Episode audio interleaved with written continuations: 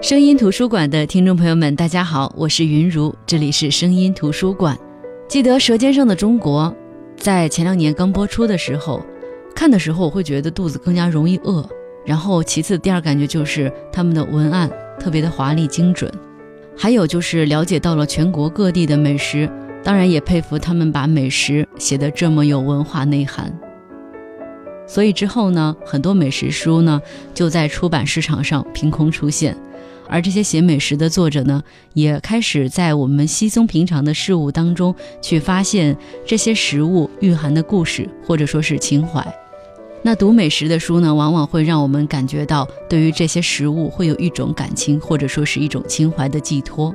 我之前跟大家分享过不少的关于美食的书，比如说。去描写一代人的关于食物的记忆，梁以湖的《老爹妈私厨》，还分享过一些蔡澜的关于食物的书，还有梁实秋的《雅舍谈吃》，那还有就是一些日本作家，比如说村上隆的《孤独的美食家》，还有一些像吉本巴娜娜的厨房，还有很著名的一个漫画《深夜食堂》。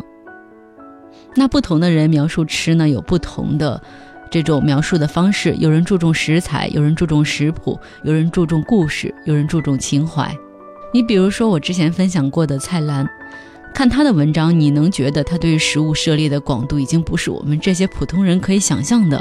香港街头的牛肉丸、米其林餐厅的料理，甚至是一尾普通的鱼，他都能够吃得津津有味，说得津津有味。涉猎的广度和跨度呢，都非同一般。有些他笔下所写的事物，在我们看来，我觉得我这辈子都没有什么机会去尝试。我非常喜欢的作家汪曾祺，和我之前分享过的一些美食作家都不太一样。他笔下的食物不在见多识广，而在于真切细致。他笔尖透露出的这种纯和真，我觉得是他写的关于食物的最动人的部分。那今天呢，我想跟大家分享汪曾祺笔下的美食，来分享他的这本书，叫《食事》。《食事》这本书的“食”呢是食物的“食”，后边这个“事”呢是故事的“事”。食事就是关于吃的故事，关于吃的事情。那本期节目会上传喜马拉雅 FM，大家可以搜索“声音图书馆”收听、下载、转载。更多节目内容可以关注公众号“声音图书馆”。其实说到吃呢，我知道以前古代有个作家叫袁枚，他写过《随园食单》。这个食单在现在看来都是一本非常非常精良的食谱。虽然没有过多对于食品的描写，但是他食不厌精的态度在他的字里行间表现得非常的淋漓尽致。很多菜的做法呢，都是提到了秋油。所谓的秋油，后来我查了一下，它不是一般的酱油，而是它历经了三伏天的晒酱，在立秋之后呢提取的第一批的酱油。那我们看到，呃，《红楼梦》的时候会看到刘姥姥进大观园，她吃茄子。《红楼梦》是这样写的：说，把裁下来的茄子皮去了，只要净肉，切成碎丁子，用鸡油炸了，再用鸡脯肉，并用香菌、蘑菇、五香豆腐干、各色干果子均切成丁子，用鸡汤煨干，用香油一收，外加糟油一拌，在瓷罐里封严。要吃的时候，拿炒的鸡瓜子一拌就是了。这话看似简单，寥寥的几句话把茄子的做法说明白了，但是操作起来，真的不像我们说几句话这么容易。借用刘姥姥的话来说，就是这茄子啊，得用十只鸡来配。那和这两本古代的书籍里描述到的吃不同，汪曾祺没有为了做一只茄子杀掉几只鸡的华丽铺张，他也没有像袁枚那样对很多食物都有一个自己的食谱。他也没有像蔡澜那样尝遍全球美食之后有千帆过境的悠然感。汪曾祺的吃呢，更注重的是家常小食，更注重的是地方美味。《食事》这本书呢，看书名就知道这本书主要讲一些什么。但是呢，这本书并不是一本简单的美食品鉴文集，它有些章节甚至写得像菜谱。但是虽然时间过去这么久，我觉得我们还是可以看着这些文章，顺手拿起手边的一些食材，照着汪曾祺的一些配方去再现当时的味道，感受汪曾祺在吃这道菜时的那种情怀。那说到情怀，我觉得“情怀”两个字恰巧是贯穿了他整个书的关键词。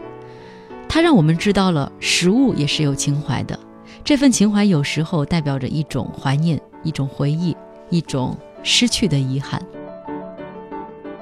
比如在这本书的第一百二十二页，他写到桂鱼，在桂鱼这一篇，他说可以和石斑相媲美的淡水鱼，其味桂鱼乎？张志和渔父词：西塞山前白鹭飞，桃花流水鳜鱼肥。一经品题，身价十倍。我的家乡是水乡，产鱼，而以边白鲫为三大名鱼。鲫是鲫花鱼，也就是桂鱼。桂鱼肉细，是蒜瓣肉，刺少，清蒸、汆汤、红烧、糖醋皆宜。苏南饭馆做松鼠桂鱼甚佳。一九三八年，我在淮安吃过干炸鲫花鱼。这鱼呢是活桂鱼，重三斤，加花刀，在大油锅中炸熟，外皮酥脆，鱼肉白嫩，蘸花椒盐吃，极妙。和我一同吃的有小叔父汪兰生、表弟董寿申。汪兰生和董寿申都去世多年了。其实这样的一个小文章，就最后这一句话，我眼前就慢慢的浮现出了他们同吃同说同笑的场景，还有。汪曾祺写下这句话时说：“王兰生和董寿申都去世多年了，那种话语里的思念和忧伤。”读汪曾祺的文字，你会觉得他好像并不是一个高高在上的大家，而是家乡邻居家里的老爷爷。他可能和你曾经同住过一个大院里，你从外边回来，他拉着你进他家门，跟你泡上一壶茶，慢慢的和你聊一些东西。聊过去的种种，聊小时候你们在葡萄架下的这种玩耍，聊孩子们渐渐长大了都出去了，聊街上的老铺子关了一家又一家，你会突然听着听着鼻子一酸，眼睛里会起了雾。那在这本书时事里边有一个地名出现的频率很高，没出现的时候它也会在汪曾祺的字里行间透出影子来，那就是昆明。其实汪曾祺和昆明的渊源是于西南联大时期，但是没想到这份情愫也贯穿了汪曾祺的一生。那在他笔下，昆明的食物会是什么样的呢？我们来分享书中的文字。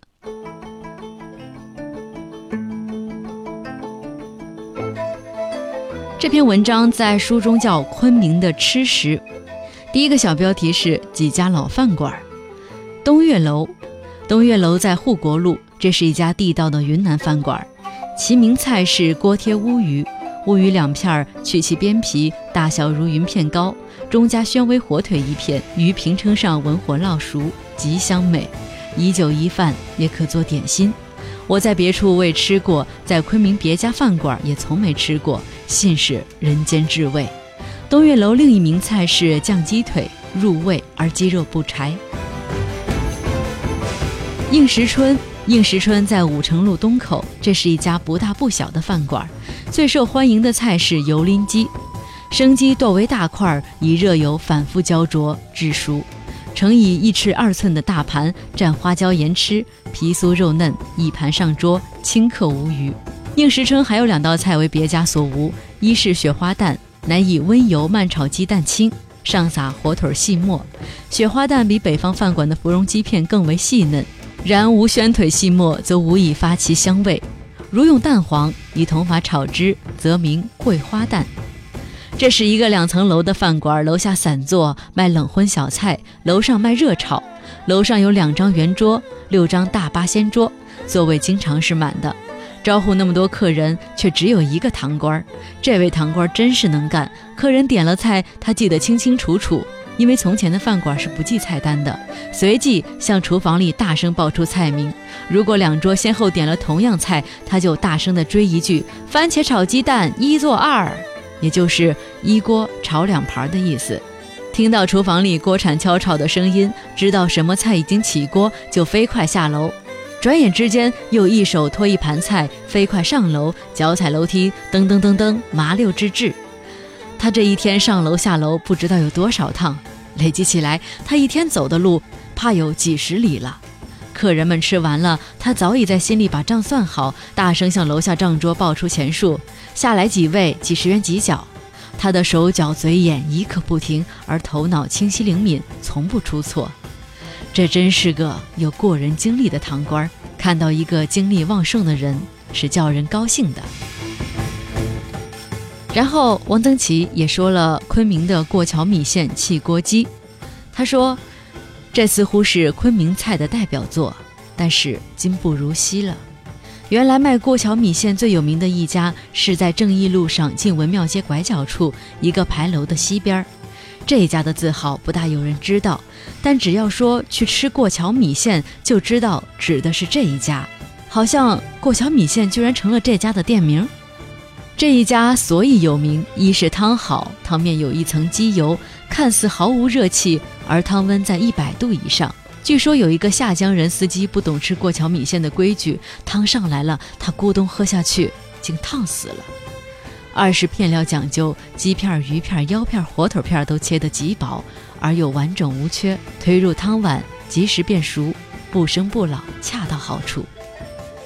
专营汽锅鸡的店铺在正义路近金碧路处，这家的字号也不大有人知道，但是堂里有一块匾，写的是“培养正气”。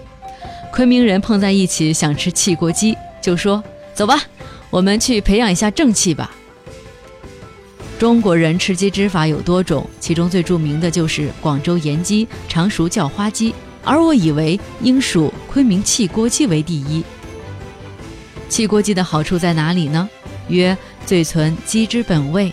汽锅鸡需少放几片宣威火腿，一小块三七，则鸡味愈发。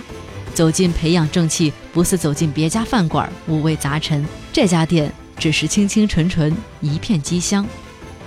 为什么现在的汽锅鸡和过桥米线不如从前了？从前用的鸡不是一般的鸡，是武定壮鸡。这壮不只是肥壮而已，这是经过一种特殊的技术处理的鸡，据说是把母鸡扇了。我只听说过公鸡有扇了的，没听说过母鸡也能扇了。母鸡扇了就使劲长肉，壮了。不过这种手术只有武定人会做，武定现在会做的人也不多了。如不注意保存，这种技术可能会失传。当然，他在昆明的吃食这篇文章里还说到了点心，昆明的点心和小吃，比如说火腿月饼、破酥包子、玉麦粑粑，还有洋芋粑粑等等。当然，还有一个食物叫摩登粑粑，这个也跟当时西南联大的女大学生爱吃有关。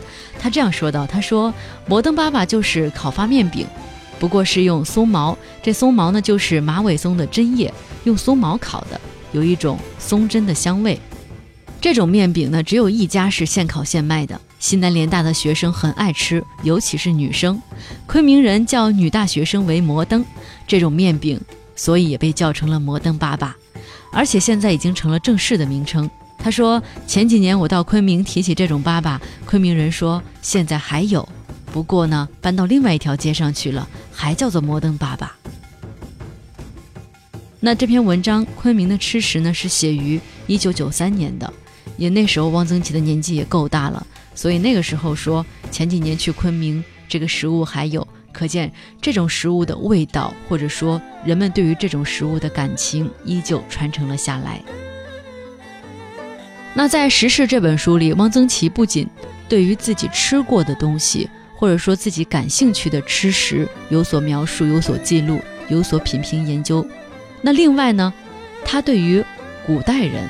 历史上的人的吃喝也是有很多考证的，比如说他对于宋朝人的吃，他在给好友朱德熙的信中曾经说过，他说中国人的大吃大喝、红八白炖，我觉得是始于明朝的。你看宋朝人的食品，也就是皇上御宴，尽管是音乐歌舞排场很大，但是供给的食物很简单，也不过是类似炒肝爆肚那样的小玩意儿，而且明代以前的人还似乎不忌生冷。从明朝开始，食物既生冷，可能跟明朝人的纵欲有关，因此他还专门写了一篇考证文章，从《韩熙载夜宴图》、苏东坡的《黄州好猪肉》到《东京梦华录》、孟良录所撰写的这些食物进行细细的考证。汪曾祺就觉得宋朝人的吃喝比较简单，而且清淡，还说宋朝的这种食物多数是快餐，是现成的。因为中国古代人流行吃羹，他说三日入厨下。洗手做羹汤，就连四大名著当中《水浒传》当中的林冲的徒弟说自己安排的好菜蔬，端整的好汁水，这汁水呢其实就是羹。同时他还考证宋朝人就酒的时候呢，就是用鲜果，比如说梨子啊、柿子啊，或者说是甘蔗、柑橘等等来下酒。那么在《时事》这本书里，关于宋朝人的吃食，汪曾祺是怎么描述的呢？我们一起来分享一下这段文字。他说：“唐宋人似乎不怎么讲究大吃大喝。杜甫的丽人行里列叙了一些珍馐，但多系夸张想象之词。五代顾闳中所绘的。”韩熙载夜宴图，主人客人面前案上所列的食物不过八品：四个高足的前碗，四个小碟子，有一碗是白色的圆球形的东西，有点像外面滚了米粒的蓑衣丸子；有一碗颜色是鲜红的，很惹眼，用放大镜细看不过是几个带地的柿子，其余的看不清是什么东西。苏东坡是个有名的馋人，但他爱好只是吃猪肉。他称赞黄州好猪肉，但还是富者不解吃，贫者不解煮。他爱吃猪头，也不过是煮的稀烂，最后浇一勺杏酪。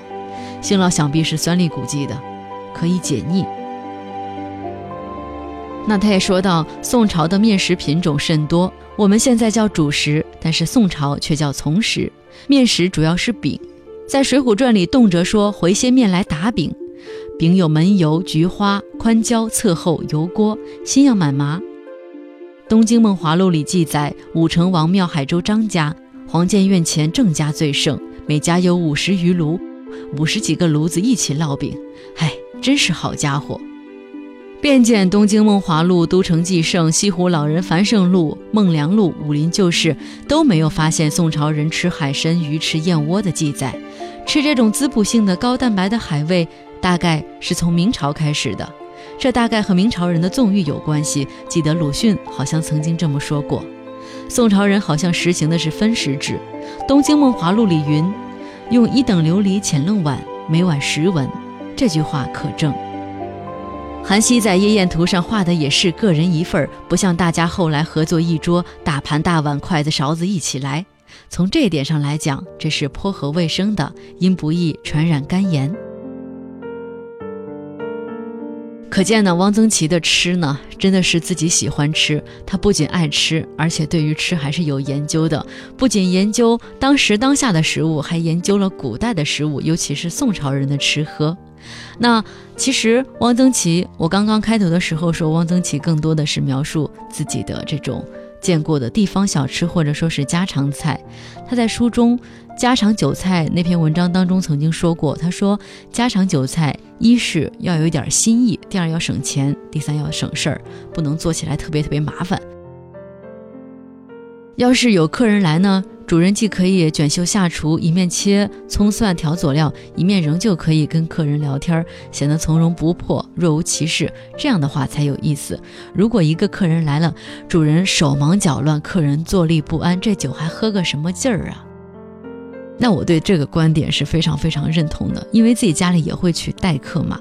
我一般在切菜或者调料的时候，也会把厨房门打开，边切边和客人聊天儿，这种感觉是非常棒的。我之前看过一个照片，是汪曾祺和王世襄还有范用在一次家庭聚会上拍的。然后我记得范用后来写过，说有一个时期，京中的这几位老饕隔一段时间会聚会，然后每个人自带一个菜的原料，在一起自己动手展示手艺。可能那张照片应该就是那个时期的产物。话说回来，说到吃，然后再说到做。汪曾祺能做的、会做的，估计也只是家常的小菜。就像他多次谈到自己煮干丝，还有麻婆豆腐，还有茶叶蛋。他的小女孩汪昭曾经说过：“说别看老头子谈的头头是道的，他自己会做的也就是一些小菜、一些家常菜。那些个什么鲍鱼啊、龙虾呀，一是他吃的机会少，二是他也没机会亲自弄。话说回来，他也未必看得上。”毕竟汪曾祺喜欢吃的还都是那些家常的，比如说豆腐啊，或者手抓肉啊，或者说那些当地特色的小吃啊。说到豆腐，汪曾祺对豆腐确实是很有研究。你能想象一个人能写一篇文章专门写各地的豆腐吗？我看过这篇文章，这里边呢有北京的老豆腐、湖南的水豆腐、干豆腐、豆腐干，包括千张，也就是我们所说的北方人说的豆腐丝，还有豆腐皮，它的吃法也有很多。香椿头拌豆腐、虎皮豆腐、家乡豆腐、菌油豆腐，还有文思和尚豆腐、麻婆豆腐、昆明的小炒豆腐、高邮的汪豆腐、北京的豆腐脑、四川的豆花、扬州的大煮干丝、湖南的油炸臭豆腐干。杭州的炸响铃，安徽屯溪的霉豆腐，可以说在整篇文章当中，真的是极尽豆腐之能，是把各地的豆腐的做法、吃法介绍了个遍儿。汪曾祺就觉得香椿拌豆腐是拌豆腐界的上上品，夹一口入口三春不忘。那麻婆豆腐和煮干丝是他自己觉得自己的拿手好戏。他说煮干丝是他们家的保留节目。那干丝呢？我以前在去南京的时候吃到过，它算是淮扬名菜，是大方的豆腐干，然后快刀横劈切成片儿。如果刀工好的师傅，他一块豆腐能切成十六片，再立刀切成细丝。这种豆腐干特别特别细，而且有的是有那种鸡汤去煮的嘛，它细，但是它很坚质。不会断，但是又绵软，很容易去把这种鸡汤啊、鸡汁啊来吸收进这个豆腐干里。所以呢，这种干丝呢很好吃，煮的时候呢没什么诀窍，什么鲜东西都能往里放。就像汪曾祺就说，他在煮干丝里一般都会放干贝，然后上桌之前会再放一些他自己切细的姜丝，这样呢味道就非常非常的好。那介绍了这么多，总体来说呢，汪曾祺的《食事》这本随笔集呢，都是写的美食，但是这些美食呢，也只是最平常的平民美食，是老百姓的家常美食，或者说呢，是文人的美食。汪曾祺自己曾经说过，说文人所做的菜很难说有什么特点，大体上都是存本味去增饰，不勾浓芡，少用明油，比较清淡。所以，有人把汪曾祺所做的菜。成为名士菜，这也符合他的性情。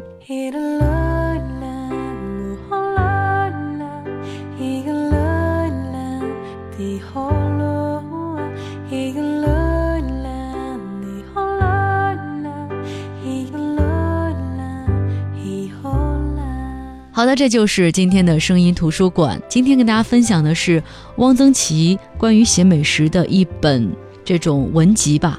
叫食事，食物的食，故事的事。用他的一句话来结束今天的节目吧。他说：“黄油饼是甜的，混着眼泪是咸的，就像人生，交织着各种复杂而美好的味道。”所以，这样的一支淡笔书写出的存留在心底的人间至味，值得分享给大家。好的，我是云如，这里是声音图书馆，我们明天再见，各位晚安。